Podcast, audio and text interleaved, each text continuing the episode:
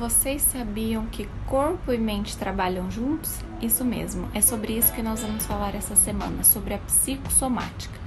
A psicossomática é o ramo que estuda a relação entre o corpo e a mente e vice-versa, entre a mente e o corpo, tanto no seu funcionamento saudável, normal, quanto no seu funcionamento patológico. Então, o que seria uma doença psicossomática? Elas se manifestam para sinalizar que algo não está indo muito bem.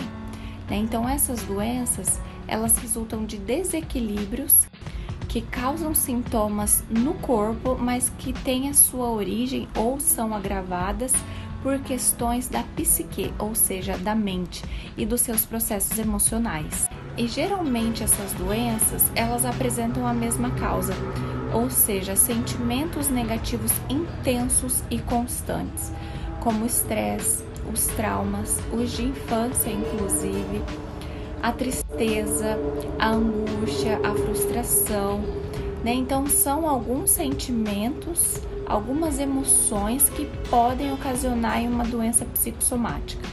E as doenças mais comuns, então, é, são dores de cabeça intensas, enxaquecas, é, doenças relacionadas com o estômago, né, como náuseas, gastrite, úlceras Problemas também na garganta, infecções muito intensas e prolongadas, né? e a garganta está muito relacionada aí com a dificuldade em falar sobre certos assuntos, em colocar para fora algo que está sentindo.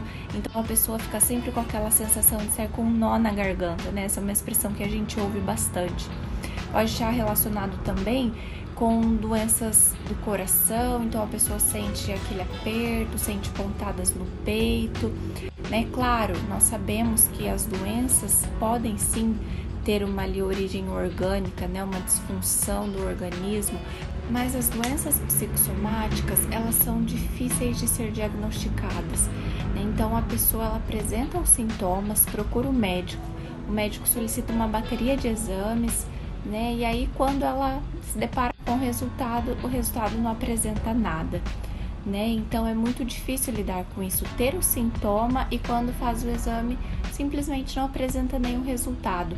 Então essas doenças elas estão relacionadas muito com o emocional.